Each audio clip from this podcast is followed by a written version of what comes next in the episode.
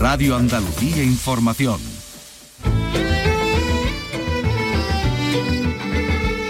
Andalucía es cultura. Con Antonio Catón. Radio Andalucía Información. ¿Qué tal? Muy buenas tardes. Arqueólogos de la Universidad de Jaén han realizado un descubrimiento inusual en el sur de Egipto. Se trata de una tumba intacta que contenía 10 cocodrilos momificados. Un hallazgo extraordinario en la necrópolis de Kubet el Hawa porque no es habitual que se encuentren tantos y además en tan buen estado. Algunos de ellos llegan a medir 3 metros y medio de largo. Especimen de mayor tamaño, el de 3 metros y medio, y se conservaba pues, prácticamente, vamos, parecía que estaba vivo, ¿no? Y, claro, lo que sí vimos es que los cuerpos no habían sido eviscerados, es decir, no se le habían sacado los intestinos y otros órganos internos, por lo cual pudimos ver incluso cuál era, cuál había sido la, la última comida. También les vamos a contar que en China han aparecido más de 200 guerreros nuevos, guerreros de terracota, en la zona de Xi'an, esos guardianes de la tumba del primer emperador. Y si tienen un millón de medio de euros a mano, pues igual se pueden comprar un castillo aquí. Porque se vende el de Espeluy en Jaén por esta cantidad. Superficie total 4.800 metros cuadrados, 3.700 de ellos destinados a caballerizas, corrales, zonas comunes y 1.120 corresponden a la edificación con una torre homenaje que es bien de interés cultural. Allí va a estar nuestra compañera Beatriz Matea. Mucho cine en las próximas semanas, pero antes de los Goya y antes de los Carmen, están este sábado los ASECAN que rima con Vicky Román. Buenas tardes. Qué bien traído, buenas tardes.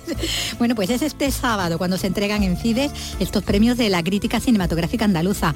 Y estaremos en breve con la presidenta de, de ASECAN, con Lourdes Palacios, para comprobar cómo va todo.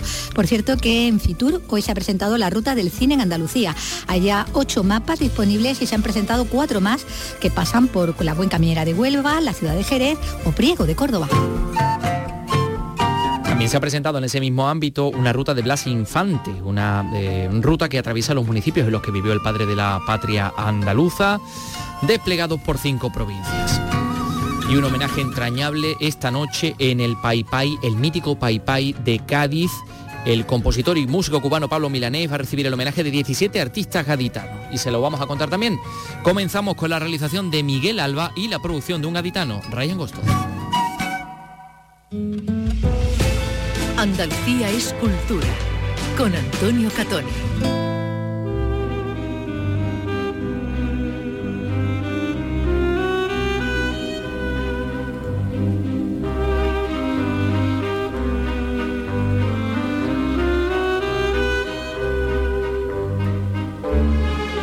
Tres y tres minutos, ya les contábamos que empiezan unas semanas muy, muy volcadas en el cine, con entrega de los Carmen en Almería, de los Goya en Sevilla, pero antes de eso, y también en la capital hispalense, este mismo fin de semana tenemos los primeros premios cinematográficos del año. ¿De qué premios estamos hablando, Vicky Román? Pues Sácanos de dudas. No pueden ser otro que los premios ASECAN Claro. de- del cine andaluz, que son los que conceden los escritores y escritoras cinematográficos de Andalucía. La 35 edición ya este año. Edición número 35, así que vamos a conocer algunos detalles con la presidenta de ASECAN, con Lourdes Palacios, que está con nosotros. Lourdes, ¿qué tal? Muy buenas tardes.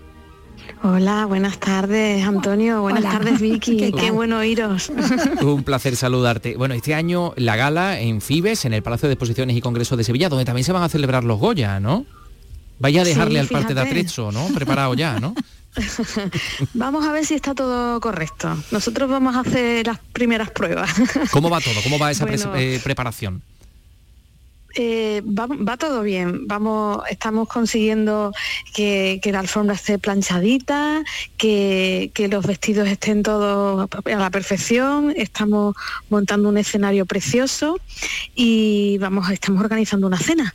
Así que es una fiesta lo que vamos a organizar, una fiesta del cine andaluz. Que una fiesta poder, ¿verdad? de que fuera una exactamente, una fiesta. poder y unas ganas de, de poder, eh, porque ya de por sí poder hacerlo, pues, en fin, con lo que hemos pasado, pues ya es eh, importante, ¿no?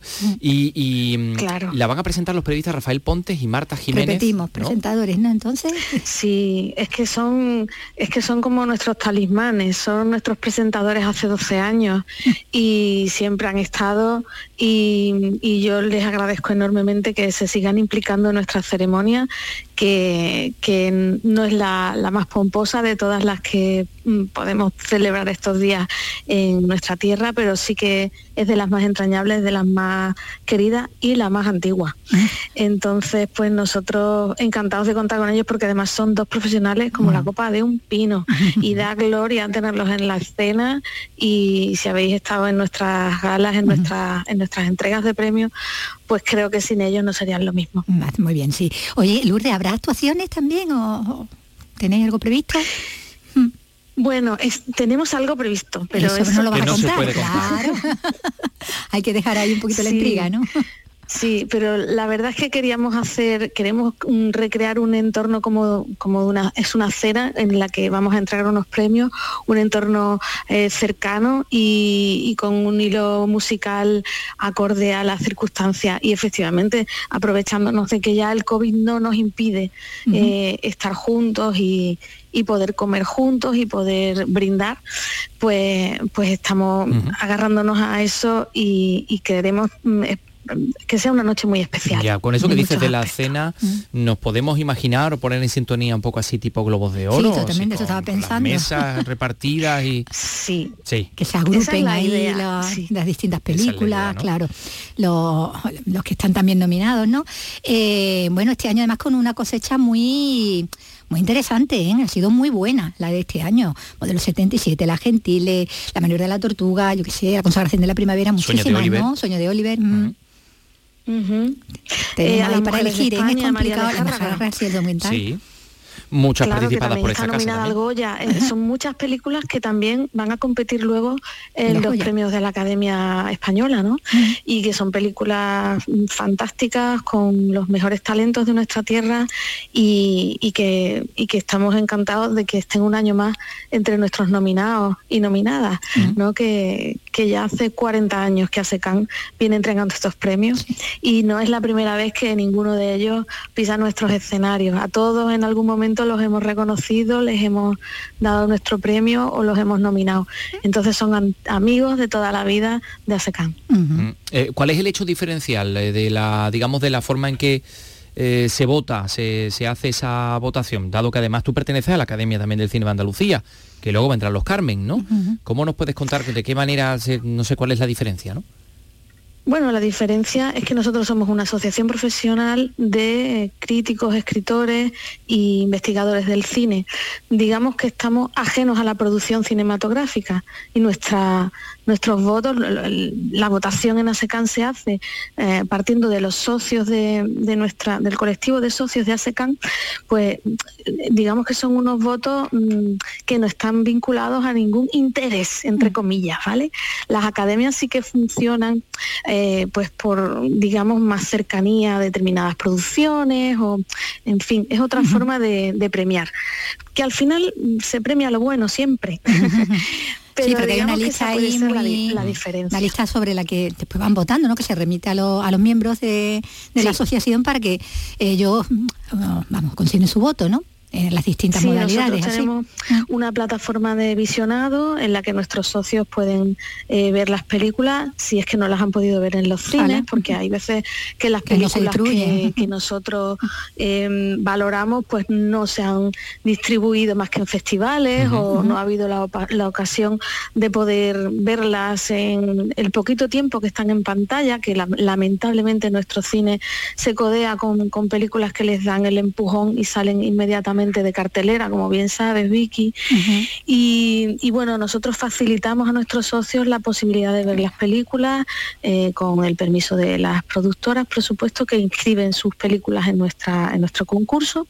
Y, a partir de ahí, pues el socio vota para nominar y vota para premiar. Y es así. Bueno, eh, yo quería preguntarte por dos figuras que son fundamentales ¿no? en, esta, eh, en esta noche, en esta edición, porque claro, ahí va a estar dos premios de honor a Antonio Pérez, productor, y por supuesto también al recordado Juan Antonio Bermúdez. ¿no? Sí. Que da nombre a dos premios también él, además.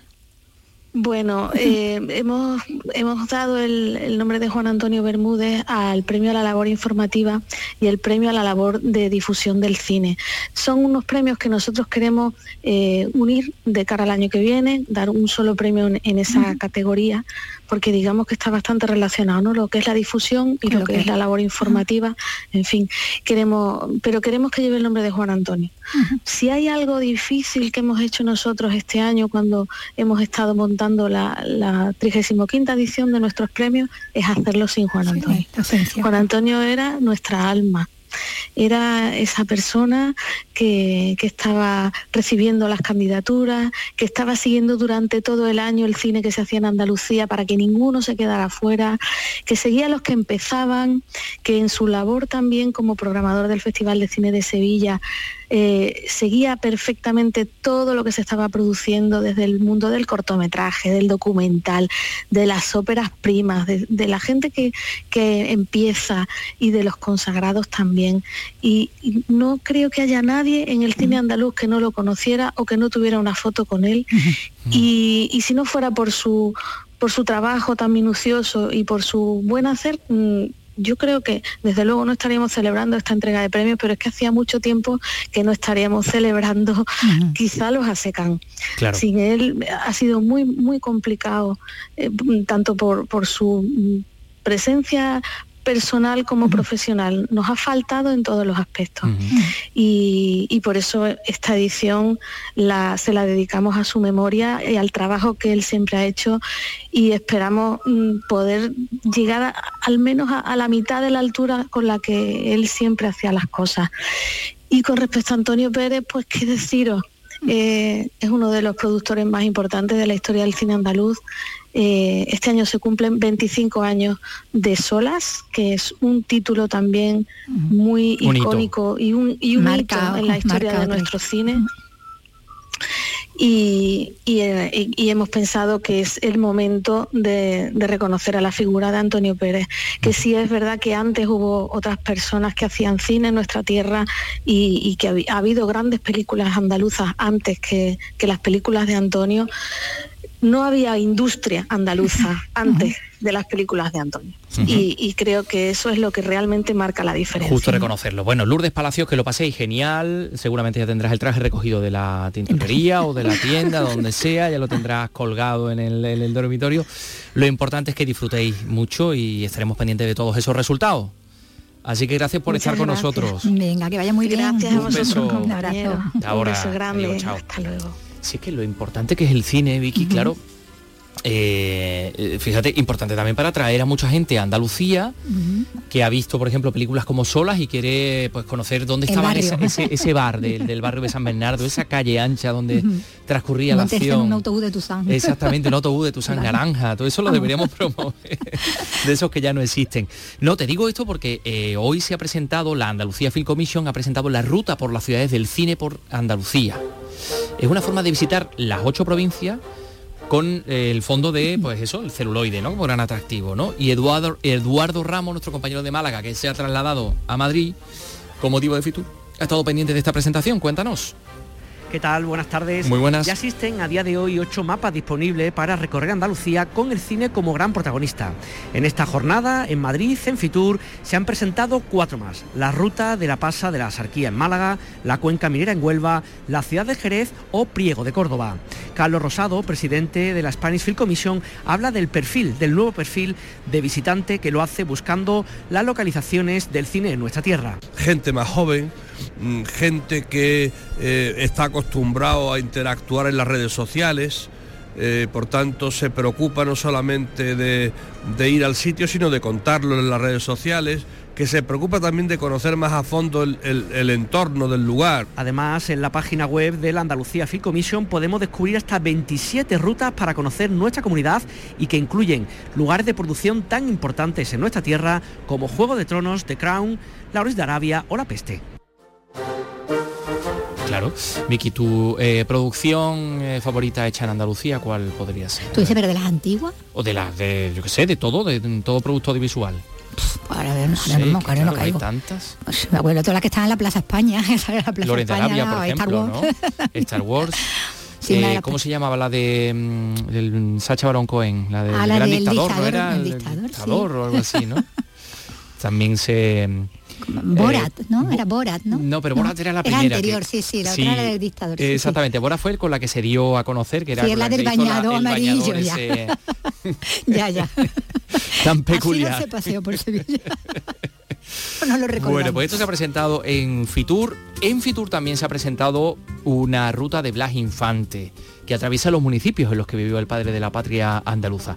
Gema Vélez nos lo cuenta. Playas, cielo, casas, monte, paisajes, en la ruta de Blas Infante hay de todo, desde Casares a Coria del Río, pasando por Manilva, Isla Cristina, Castro del Río o Cantillana, la unión de provincias como Sevilla, Huelva, Málaga o Córdoba, los sitios vinculados al padre de la patria andaluza, Blas Infante, todos con una mirada de antes, porque como dice el vicepresidente de la Asociación de esta ruta, Javier Criado, una de las pretensiones es dar a conocer su legado.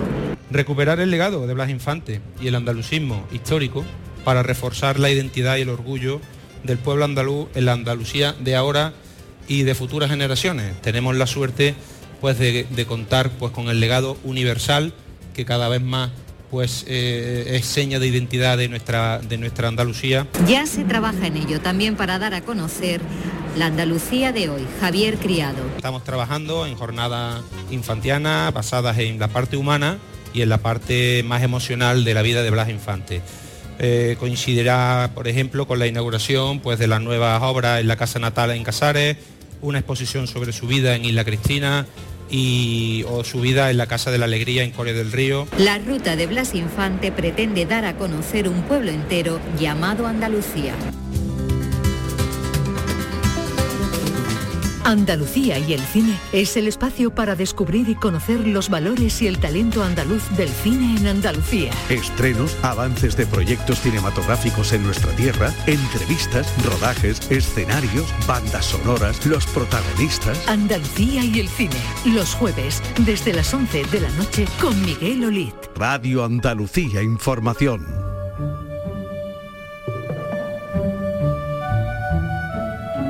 Andalucía es cultura, con Antonio Catoni.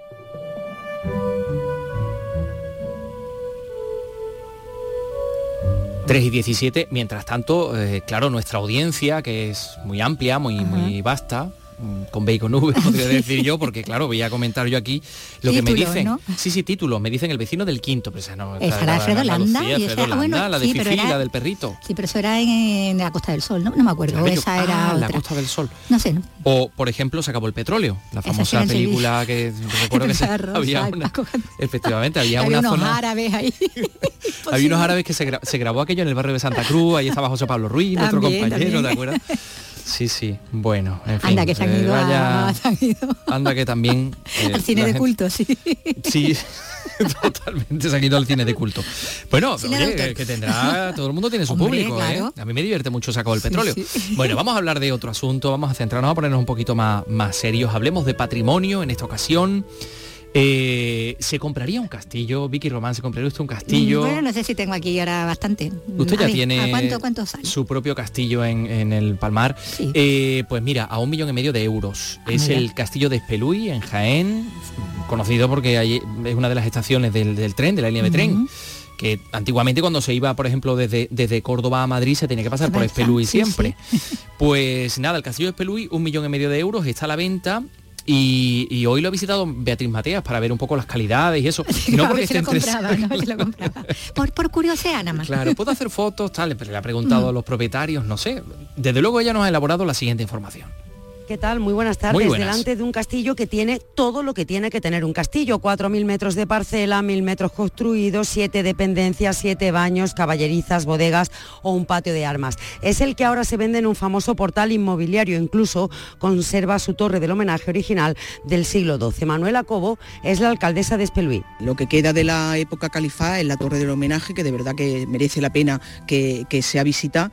Y bueno, el castillo está de siempre aquí. Dicen que por aquí pasó Santa Teresa o Alfonso XIII y se hospedaron numerosos miembros de casas reales en las monterías que organizaba la familia que ahora la vende. Para un ayuntamiento de 600 habitantes es imposible adquirirlo.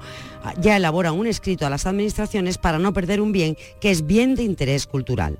Claro, le daría vida al pueblo y estaría, yo qué sé, la gente viene a comer miga al puente Pues de camino se hace una ruta turística y que vengan a ver el castillo. Mi padre trabajaba allí.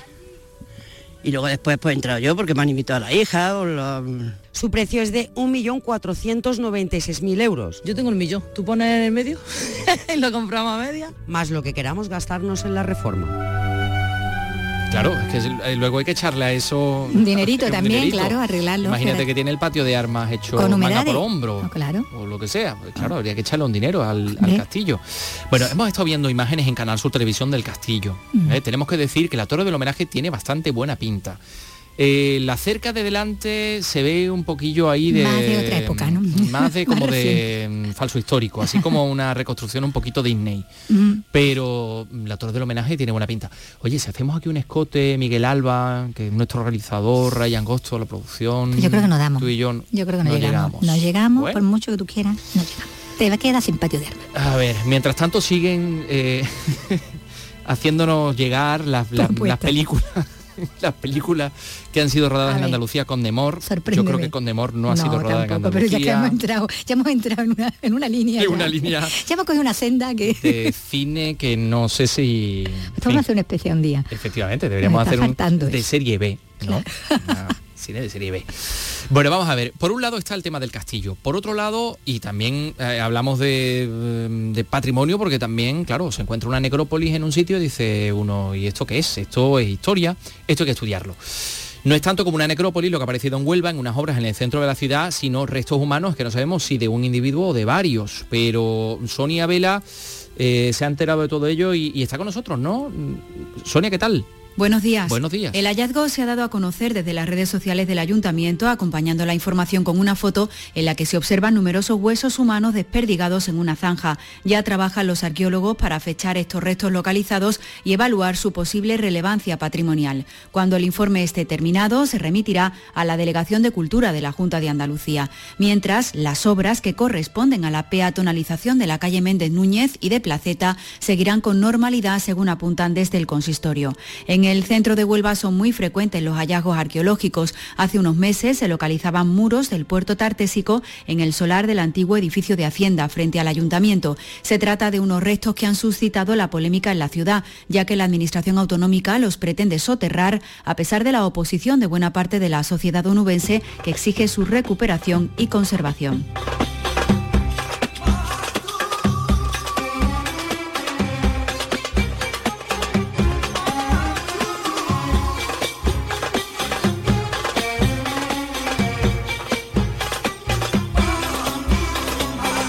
Bueno, y ahora vamos con el tema arqueológico en otros puntos del planeta, pero también aquí hay protagonismo andaluz porque han sido arqueólogos de la Universidad de Jaén los que han realizado un descubrimiento en el sur de Egipto absolutamente inusual. Una tumba intacta en esa zona, la frontera, eh, en la frontera sur del, antiguo mm, reino de Egipto, ¿no? Em, hablamos de una tumba intacta, contenía 10 cocodrilos momificados. Eh, esto ha aparecido en la necrópolis de Kubet el Hawa, de la que hemos hablado en varias ocasiones también en este programa. Restos que han sido analizados por arqueozoólogos del Real Instituto Belga de Ciencias Naturales. Es un hallazgo extraordinario porque no es habitual que además los especialistas puedan estudiar las momias de cocodrilos in situ con tecnología moderna y además pues estos resultados, como es lógico, también han sido publicados en una revista especializada y además muy prestigiosa que se llama Plus One. El director de las excavaciones que se llevan a cabo es el arqueólogo jienense Alejandro Jiménez, con el que ha hablado nuestra compañera Susana Aguilar. ¿Para qué se utilizaban estos cocodrilos?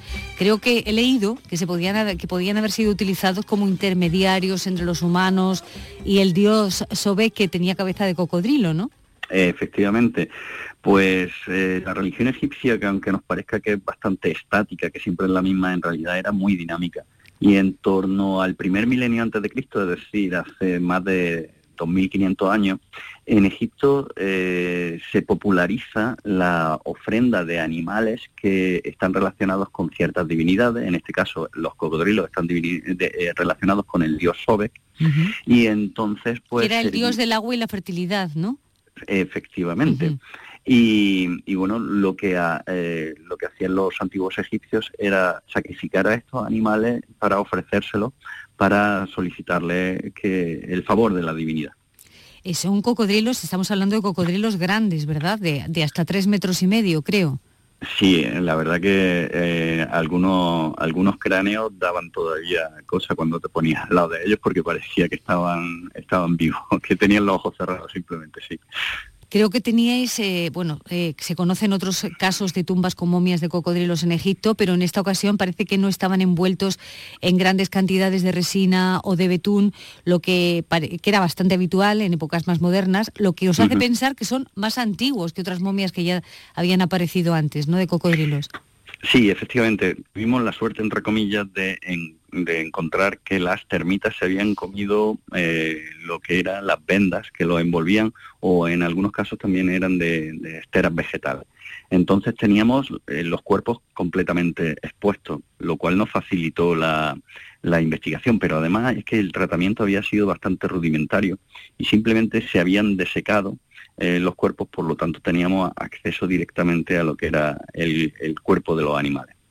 Uno de los animales parece que estaba tan bien conservado que tenía hasta piedras en el intestino, ¿no? Unas piedras que, parece que servían para equilibrarles dentro del agua a los cocodrilos. Efectivamente. Eh, este era el, el, espécimen de mayor tamaño, el de tres metros y medio, y se conservaba pues, prácticamente, vamos, parecía que estaba vivo, ¿no? Y claro, lo que sí vimos es que los cuerpos no habían sido eviscerados, es decir, no se le habían sacado los intestinos y otros órganos internos, por lo cual pudimos ver incluso cuál era, cuál había sido la, la última comida eh, que en este caso no había ningún resto, y, y siquiera hablamos de eso un poquito más adelante, y tenía incluso pues piedras que los animales se tragan para poder equilibrarse debajo del agua. Porque, ¿De qué época estamos hablando aproximadamente? Del 400 antes de Cristo. Lo que pasa es que hasta que no hagamos los análisis de carbono 14 no, no podremos eh, confirmar definitivamente la fecha, pero están por ahí. Háblanos de esos restos de comida. Bueno, eh, lo más curioso es que no había resto de comida en el estómago. Por lo tanto, eh, y a través de otra evidencia en la cual una de las patas traseras de este espécimen precisamente eh, se notaba que había estado atado, nos indica que probablemente estos animales se capturaban y se dejaban, se ataban y se dejaban morir por hambre o por insolación es decir, por deshidratación. Luego lo que hacían era seguramente enterrarlo en la arena para que se, se desecasen naturalmente y luego ya se les envolvía en vendas y se ofrecían, en este caso, al dios Sobek.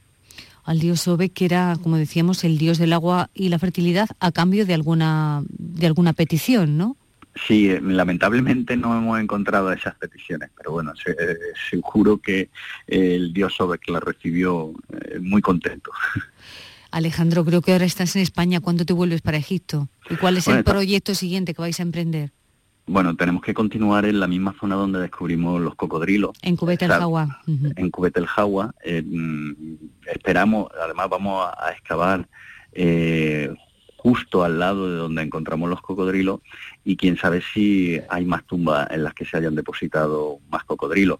Aparte de eso, eh, tenemos previsto continuar las investigaciones de una zona en la que hemos hallado algo bastante importante, pero todavía es muy preliminar para poder anunciarlo. Y, bueno, continuaremos con la excavación del gran complejo funerario del gobernador de la región del sur de Egipto, Saremput I, que vivió hace unos 4.000 años. Cuando estamos a la espera eso de recibir los permisos de seguridad, ya tenemos los permisos del Ministerio de Antigüedades egipcio, y si todo, y como viene el Ramadán, que es en marzo, pues seguramente, y, después del Ramadán ya en abril, eh, va a hacer tanto calor, superando los cuarenta y tantos grados allí, pues lo tendremos que dejar para cuando eh, sea un poco más benévolo el tiempo, para noviembre, diciembre de este año. Bueno, esperamos que pronto puedas contarnos eso que nos has dejado en Ascuas, ese, ese proyecto próximo que vais a emprender. Y este en concreto, eh, el de los cocodrilos, el de Cubet el Jagua, es un proyecto de investigación de la Universidad de Jaén, pero que ha sido financiado por la Junta de Andalucía y por la Fundación Palarc, ¿no?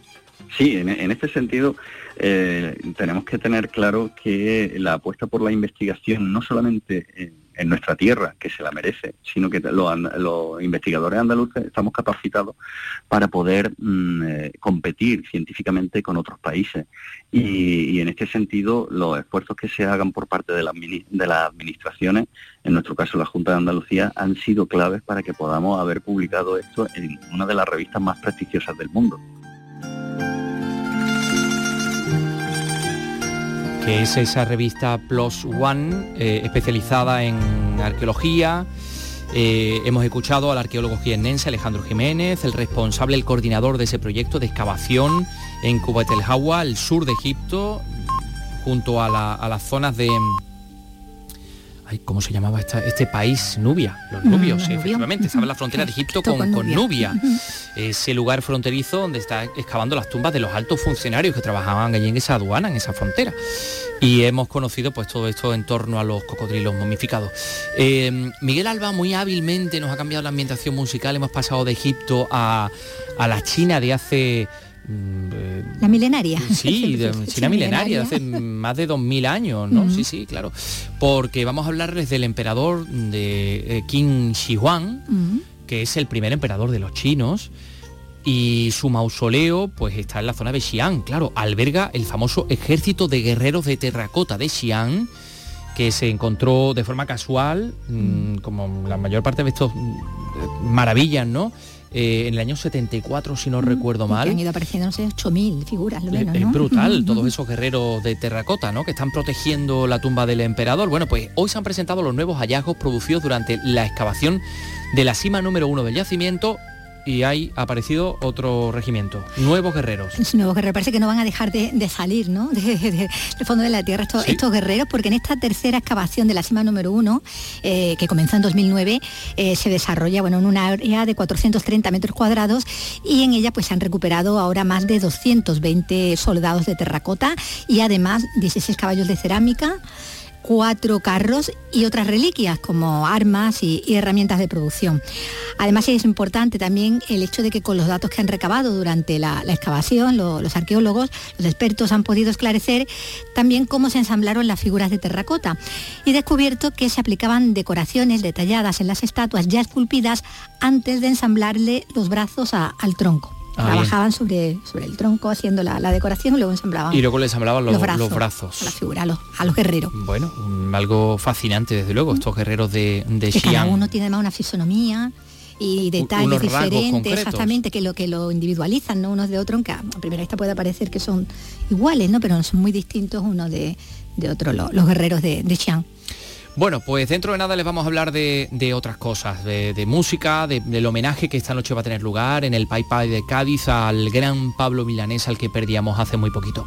Son las 3 y 32 minutos. De lunes a viernes a las 4 de la tarde tienes una cita con el flamenco. Los conciertos y festivales, los recitales, los homenajes, las citas imprescindibles de este arte genuino de nuestra tierra.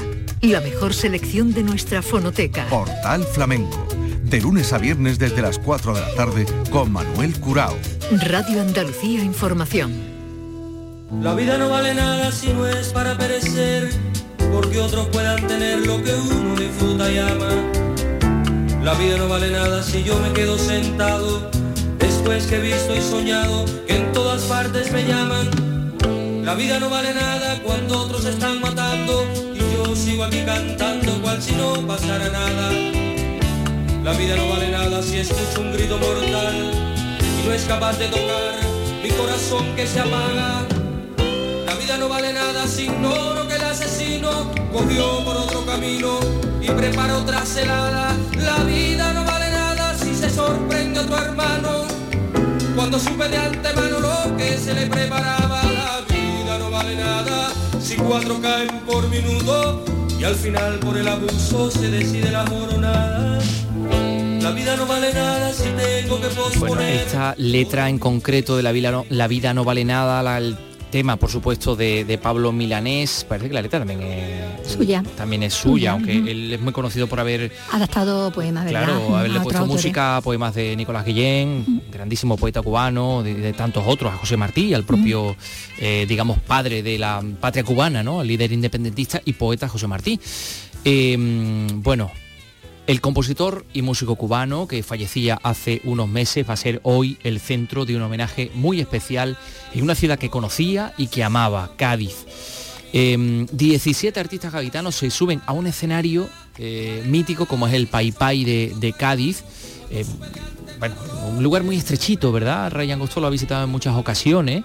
Era un lugar de vida portuaria, ¿no? En los años 40, 50 muy muy interesante. Y ahí se van a subir estos artistas para recrear las canciones de Pablo Milanés. Elena Colchero nos lo cuenta en Cádiz. La cita es hoy a las 9 en el Teatro Café Pai Pai de la capital. 17 cantantes recrearán sus composiciones, las del recientemente fallecido el pasado 22 de noviembre Pablo Milanés, en un homenaje al músico cubano que recorre parte de sus canciones.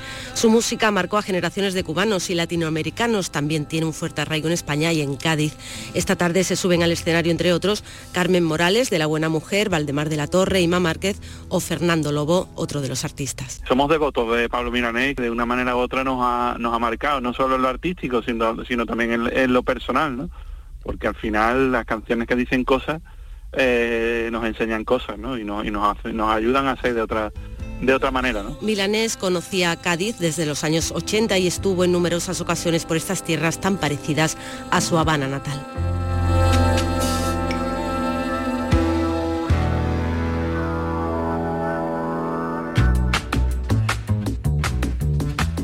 No me extrañaría a mí que Pablo Milanés hubiera estado eh, bajo el objetivo de Gloria Rodríguez, cuyas fotografías conforman una, exposición fantástica en Sevilla, la sala Atín que pertenece al Instituto de la Cultura y las Artes de Sevilla, Alicas. Esto está cerca de la calle La Araña, por ahí por donde está la Facultad de Bellas Artes. Bueno, ahí está la sala Atinaya, junto al Teatro Álvarez Quintero, ¿no? El antiguo teatro, la sala, Turina actualmente. La sala, Turina, sí. Estaba yo un poco confundido. Bueno, pues ahí hay una exposición comisionada por Ignacio González y ahí está gran parte de la producción de Gloria Rodríguez, retratos a gente muy interesante y además retratos fantásticos y paisajes y sus viajes y un montón de cosas. La semana que viene hablaremos de, ello, de Gloria Rodríguez, y hablaremos con Gloria Rodríguez. Pero por otra parte también tenemos que hablarles de el Centro Cultural La Térmica de Málaga, que cumple 10 años. Avanzábamos parte de la programación este pasado miércoles y ahora se lo vamos a contar un poco como, como Dios manda, claro. Porque celebra este décimo aniversario con una programación especial durante el segundo semestre del año hay más de 40 actividades en todo 2023 y bueno, con un peso específico de National Geographic y, otra muestra dedicada a Picasso y al flamenco. Alicia Pérez, más datos.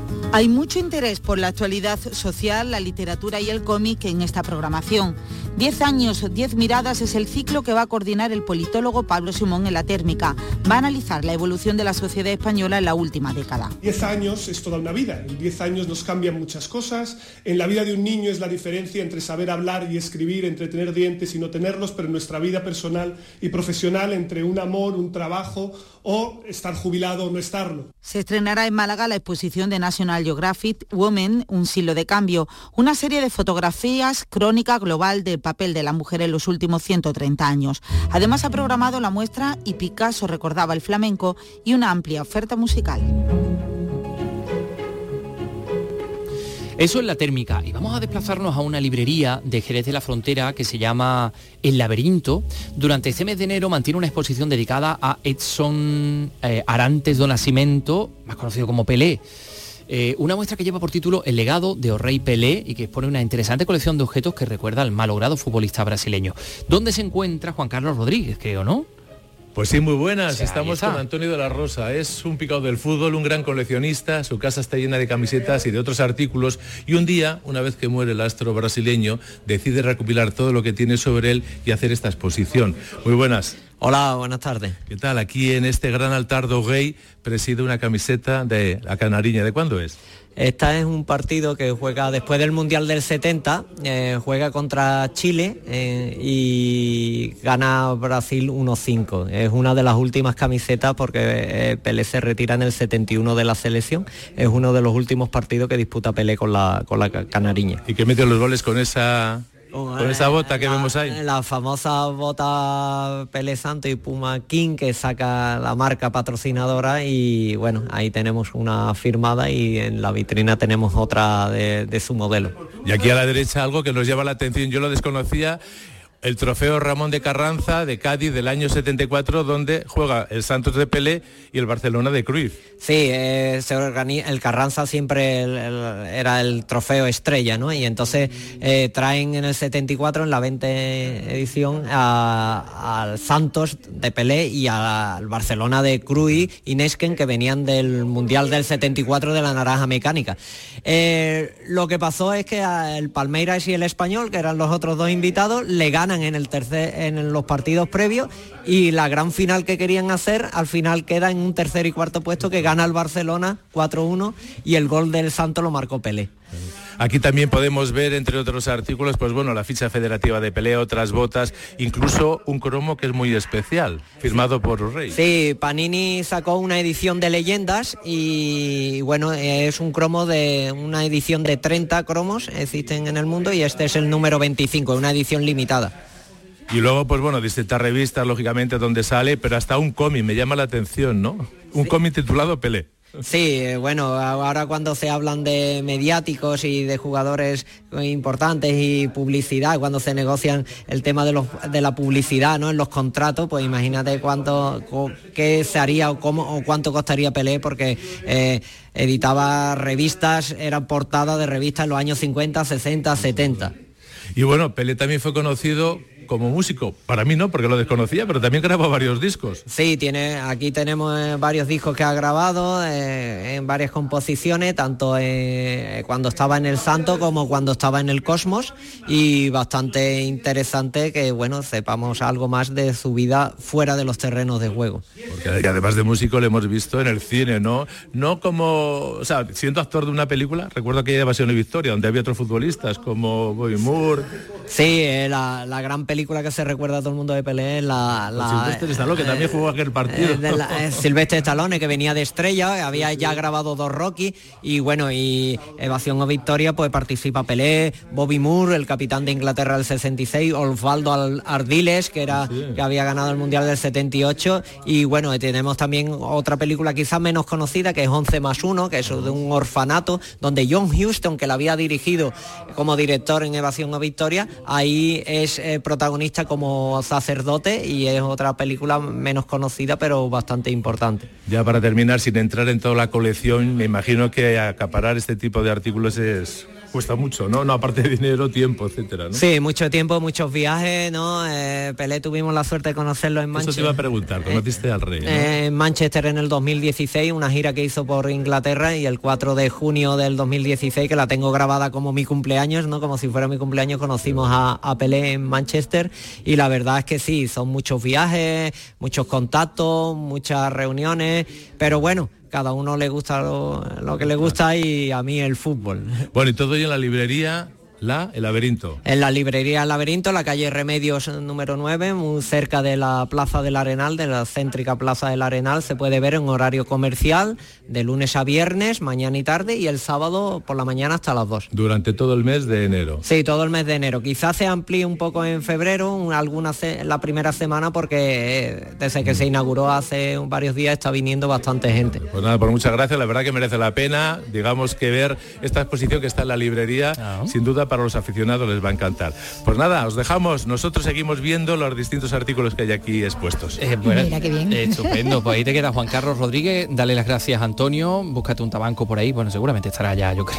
Hasta ahora sí. Juan Carlos Rodríguez a esta hora ya por ahí, eh, o no sé, o reposando, no lo sabemos. Pero en cualquier caso nos ha gustado mucho eh, este recorrido que ha hecho, cómo unir la figura de Pelé con, la cultura, con el cine, con, los libros. Música, Nos ha gustado mucho, sí. Librería Laberinto. Eh, Eh, y visiten también el Centro José Guerrero de Granada, que acoge desde hoy la exposición Los Dalton. El resultado de un curioso experimento en el que las obras son reinterpretaciones de algunos cuadros del pintor que da nombre al centro, es decir, de José Guerrero, realizadas por un grupo de daltónicos. sí, sí, sí, con un grupo de personas con una afección visual.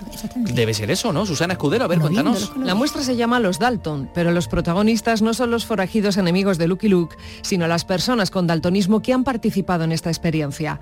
Los comisarios de la Expo les han puesto delante obras de José Guerrero, el gran pintor del color, para que ellos las reproduzcan. El resultado es sorprendente, teniendo en cuenta la confusión en la percepción de colores que sufre sufren los daltónicos, como explican dos de los participantes. A mí me había parecido que era exactamente igual, el mismo, y esto por lo que se ve de verde tiene poco. me ha dicho que lo he hecho muy bien, pero yo creo que me he ido un pelín de tono pero en fin, entre este, entre este magnum de colores se, se puede perder, vamos. A estas obras se suman las que los tres comisarios de la muestra, Miguel Fructuoso, María Sánchez y Miguel Ángel Tornero, han realizado también con el color y su percepción como leitmotiv y a modo de reflexión sobre la empatía y la exclusión, lo raro y lo común. Se puede ver en el José Guerrero hasta el 9 de abril. Qué magnífica idea. Sí, porque no todas las percepciones son iguales. Claro. Sí, sí, pero no solo en los colores, ¿no? en la pintura. Qué curioso. pues nada, Centro José Guerrero, visítenlo y disfrútenlo. Esto está mm, ahí al lado de la, de la alcaicería, junto a la, a la Capilla Real de, de Granada. Y ah, mm, vamos a conocer ahora a uno de los grafiteros con mayor proyección, proyección internacional, que es un cordobés que se llama Saque-In, o Seik-In, digo yo, no lo sé. El baenense ha logrado que una de sus obras esté seleccionada entre las 100 mejores grafites del mundo. Antonio Postigo, Córdoba. El mural titulado La Lavandera, en la localidad malagueña de Cortes de la Frontera, participa entre los 100 mejores del mundo del concurso de arte urbano Street Art Cities, que se decidirá en los próximos días. También la revista National Geographic lo ha seleccionado como uno de los 10 mejores murales nacionales. La obra es de un joven muralista baenense con una dilatada trayectoria que comenzó con tan solo 12 años. Javier Castilla firma con el seudónimo Shake Inc. Al final nosotros lo que, lo que intentamos es que haya una integración del mural en el espacio donde lo, donde lo ponemos más que una imposición artística. Entonces en este sentido me gustó mucho la historia de esas mujeres mayores que muchos pueblos iban a, los lavaderos o en este caso en, la estación de Cortes bajaban al propio río. Y el mural pues quería que fuera por, esa temática para rescatar y sobre todo para ponerle un valor frente a las nuevas generaciones que ya pues desconocemos esas prácticas que tanto han marcado. Este año ha sido la única obra andaluza elegida por el concurso, aunque nuestra comunidad cuenta con activos relevantes internacionalmente en este tipo de arte urbano, con artistas como Belín de Linares, El Niño de las Pinturas de Granada o Manomatic de Huelva. Ah, bien, pues gracias Antonio Postigo. Por cierto, hablando de arte urbano, luego vamos a hablar del primer rap de la historia. Sí, tú sabes cuál es, ¿no? bueno, pues, no, que va. Eh, seguramente tendrás ya a Paco Comezallas ahí a tu alcance, querida Vicky Mira, mira, Ya. está aquí. Porque vuelve el cine clásico a nuestra televisión. Esta noche una historia con mucho amor y música comenzó en el trópico. ¿Y si nos vamos por ahí esta noche a divertirnos? ¿Qué te parece? ¿Por qué no se larga y me deja ver el paisaje de por aquí? Aquí el paisaje soy yo. Soy Skid Johnson, todos me conocen. Pregunta cualquiera. Ha sido un placer, señor Johnson. Váyase, me está molestando. Bueno, pues aquí está esta, esta película y aquí, para hablarnos de ella, viene un día más Paco Gómez Fallas. Hola, ¿qué tal? Bienvenido. Buenas tardes. ¿Qué hay? Bueno, pues con esta, esta comedia, ¿no? Mm, romántica, con, con Carol Lombard, con Fred Murray, eh, comenzó en el trópico sí, ese, al menos es el título que se le da aquí. porque el título eh, inglés hacía referencia como a movimientos musicales o como al, swing, al, swing, sobre todo.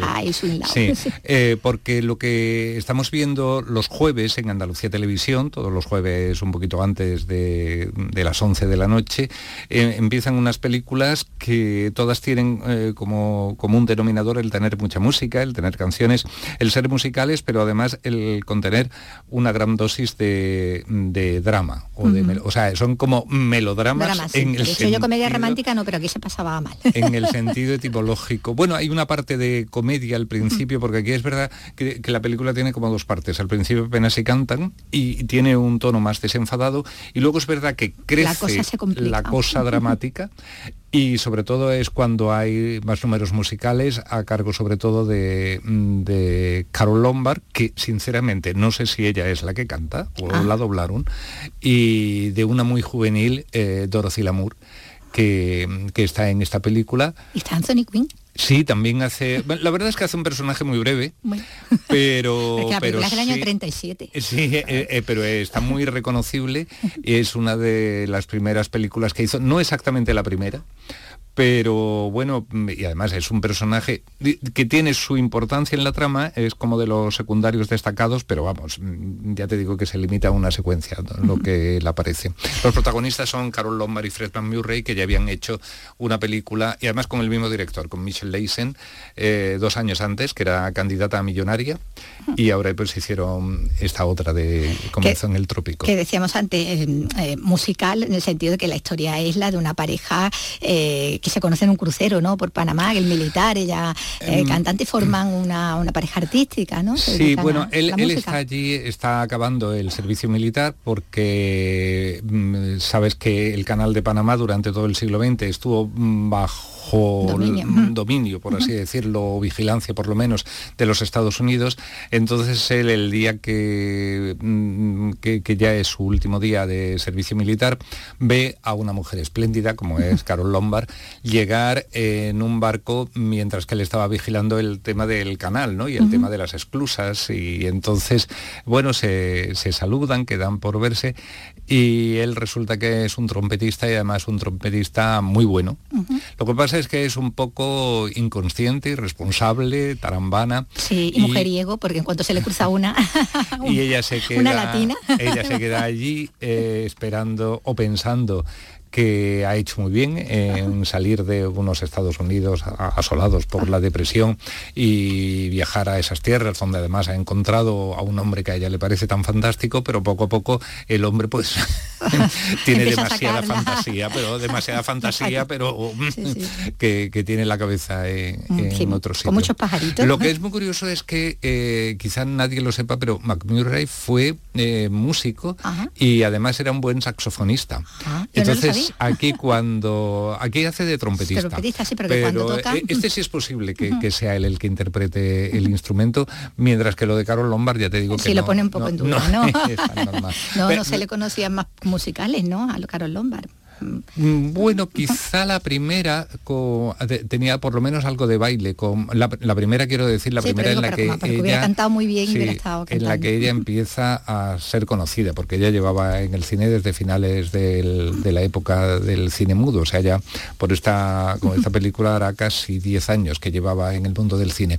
Pero así un éxito que me parece que la película se llamó Bolero, pues esa sí tenía algo de baile. No me acuerdo si, si ella también cantaba. Y lo que sí estaba cuando hace esta película era un momento espléndido, acababa de hacer al servicio de las damas, a, las órdenes de Gregory Lacava, iba a hacer La Reina de Nueva York, de William Wellman. casada ya con, Gable, ¿no? Eso según algunos sí, y según otros eh, la unión no se, no, se produce o no se confirma hasta dos años después, hasta el año 39. Yo creo que sí, yo creo que, que, estaba ya casada porque además parte del mal rollo que hubo entre Clark Gable y George Cukor rodando Lo que el viento se llevó, mm, según se ha descubierto últimamente, venía también de la poca química. Eh, Cukor, que era el director de actrices y que todas las actrices estaban locas por él, pues Cukor no, no congenió con Carol Lombard. De hecho, nunca la tuvo en ninguna película. Y, mm, eh, no era el tipo de, profesional del espectáculo con, el que a Cukor le gustaba, mm, no sé, prefería eh, un tipo de actrices eh, como de solera, ¿no? Y de, con, una gran experiencia en el teatro y con, por así decirlo, como con mayor erudición o mayor formación de la que tenía Lombard, que a, pesar de pertenecer a una familia de gente que precisamente no estaba en la pobreza, ni mucho menos, lo que tenía sus dineritos y la muchacha, pues como a tantos niños bien les pasa, pues eh, se dedican a, en fin, a tener un lenguaje un poco barrio bajero y todas esas cosas. no, le gustaban. no le gustaba. Pero bueno, con, con Mitchell Leisen sí, fue muy buena actriz. Y, dio resultado en películas como esta, ¿no? Como Comenzó en el Trópico, que es la que podemos ver también esta noche. Bueno, Paco, hasta la semana que viene. Muchas hasta la semana que viene. Hoy mi abuelita, mi abuelita era de Jerez de la Frontera. Mi abuelita no se podía aguantar, era vidente y veía las cosas antes que pasaran. Por algo era mi abuela de Jerez, de mi tierra. Ay, mi abuela, ay, mi abuela, mi abuela, mi abuela. Mi abuelita tenía una olla, la metía debajo la cama Y a la olla no sé lo que hacía, que la convertía en bola infernal. Que en la bola dice que veía, que veía porque lo leía, lo que cualquier día nos puede pasar. Metían la bola. El sábado el centenario de Lola Flores. Aquí está la creadora del primer rap de la historia. Eso te refería. Eh, aquí está el cómo me las maravillaría yo. ¿Que ¿Cómo me la maravillaría yo? Este sale muy bien. Sale muy bien. Me cuesta bastante. Si fuera de Jerez. Pues sí, el próximo sábado ya recordamos que va a haber en Jerez, en una de las plazas del centro, un homenaje a todos los, jerezanos, ¿no? Espontáneo a, Lola Flores. Pero claro, a nuestro compañero Salva Gutiérrez se le ha ocurrido algo muy, muy curioso. Ha buscado víctimas que puedan cantar esta canción como lo haría Lola Flores. le ha preguntado a los jerezanos que digan cómo lo me la ah, Que cómo me la maravillaría. Efectivamente. Vamos a ver cuál ha sido el resultado. A ver, Salva Gutiérrez. Por ahí. Ahí está. Bueno, esa es la música, ¿eh? La cosa está complicada. Si yo lo intento, ¿cómo me la maravillaría yo? ¿Cómo me la maravillaría? complicado? A ver, tenemos aquí una señora. ¿Cómo me, la maravillaría yo? ¿Que cómo me la maravillaría yo? Pencajo y pencajito detrás de la pica un grajo. ¿Cómo me la maravillaría yo? Bien, está entrando un cliente, se está quedando asombrado. La señora sigue cantando. ¿Cómo me la maravillaría yo? ¿Eso es difícil decirlo rápido? ¿Cómo me la maravillaría? Es complicado, es complicado. Hemos entrado en la tienda de chino que hay en la calle Bora. Hola. A ver, ¿usted sería capaz de decirme esto muy rápido? ¿Cómo me las maravillaría yo? No, complicado. La China Sí. Vamos a intentarlo. Si esto es muy sencillo, si lo decimos lento es cómo me la ma... Que no me sale, no me Venga, sale. dígalo todo lo rápido que pueda. No, no, no, no, no. A ver. ¿Cómo me la maravillaría? ¿Cómo me la maravillaría yo? ¿Cómo me la maravillaría yo? Yo tenía un arcón que tenía un tronchín, un tronchintón, pan, un pancantón, panjantito detrás de la pica un, un grajo. ¿Cómo me la maravillaría yo? Ahí. Lo han dicho bien, ¿eh? Muy bien, muy bien. Bien, fantástico. Ahora bien, ¿eh? Con Lola es más fácil, ¿verdad? Adiós, muchas gracias, ¿eh? Hasta ahora. Bueno, ahí lo dejamos. A ver si vosotros sois capaces. Ay, yo creí que iba a preguntar más gente. Que yo tenía una co que tenía tronchito. Que cuando ves la cara dicen no, no. Pero lo bueno que, claro, que Salva ha ido con la letra Con la escrita. letra, claro. y hay una parte ahí que, que, que se la, que la lee muy bien. ¿Cómo me las maravillaría yo? Que ¿Cómo me la maravillaría yo? Vicky Román en cualquier caso ha encontrado un truco, que es más fácil decir que que- cómo me. las Claro, que cómo me la maravillaría yo. Míralo. Venga, venga, que lo A ver. Miguel Alba, Venga, a ver, venga. por favor. No, Ay, que no no lo ha conseguido. no. Yo, sí lo, yo la he lo he escuchado. oído, pero ha fallado. No, no, no ha estado muy allá. Y Rey Angosto, vamos a ver. No, Que no no, se atreve no. ni siquiera de la zona, ¿eh? Fíjate, no, está ahí un poco en el triángulo Sí, sí. de la Bermuda. Bueno, pues que nos vamos a ir con música. Hoy es el cumpleaños de un montón de gente. tu amor que tanto quiero y tanto extraño. Fíjate, tenemos a Janis Joplin hoy, a Robert Palmer, a una muy parodiable Dolly Parton también. El día de hoy eh, nacieron tal día como hoy, un, un 19 de enero, todas estas personalidades, pero también fue el día que vio la luz por primera vez eh, alguien que se nos fue hace 50 años, en el 73, y al que también queremos rendir homenaje en este espacio. Ya saben ustedes quién es. Orgullosamente diles que es por ti, porque yo tendré el valor de no negarlo. Gritaré que por tu amor me estoy matando y sabrán que por tus besos me perdí. Hoy cumpliría 97 años un tal José Alfredo, como decía Sabina en, la canción de, por el Boulevard de los Sueños Rotos. Nos referimos a José Alfredo Jiménez, actor y cantautor mexicano.